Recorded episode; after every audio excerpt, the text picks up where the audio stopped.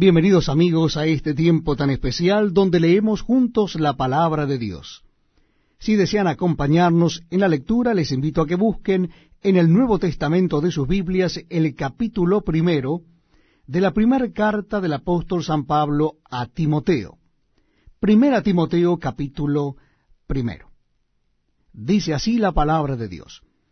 Pablo, apóstol de Jesucristo, por mandato de Dios nuestro Salvador, y del Señor Jesucristo nuestra esperanza, a Timoteo, verdadero Hijo en la fe.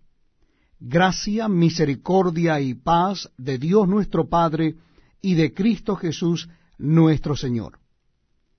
Como te rogué que te quedases en Éfeso, cuando fui a Macedonia, para que mandases a algunos que no enseñen diferente doctrina, ni presten atención a fábulas y genealogías interminables que acarrean disputas más bien que edificación de Dios que es por fe, así te encargo ahora. Pues el propósito de este mandamiento es el amor nacido de corazón limpio y de buena conciencia y de fe no fingida, de las cuales cosas, desviándose algunos, se apartaron a vana palabrería, queriendo ser doctores de la ley, sin entender ni lo que hablan ni lo que afirman. Pero sabemos que la ley es buena si uno la usa legítimamente.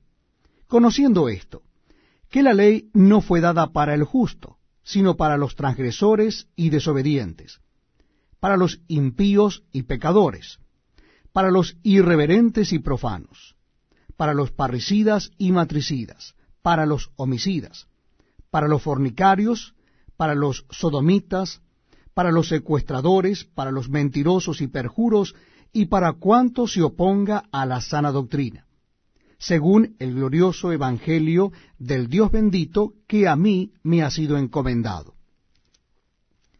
Doy gracias al que me fortaleció, a Cristo Jesús nuestro Señor, porque me tuvo por fiel poniéndome en el ministerio, habiendo yo sido antes blasfemo, perseguidor e injuriador, mas fui recibido a misericordia porque lo hice por ignorancia en incredulidad.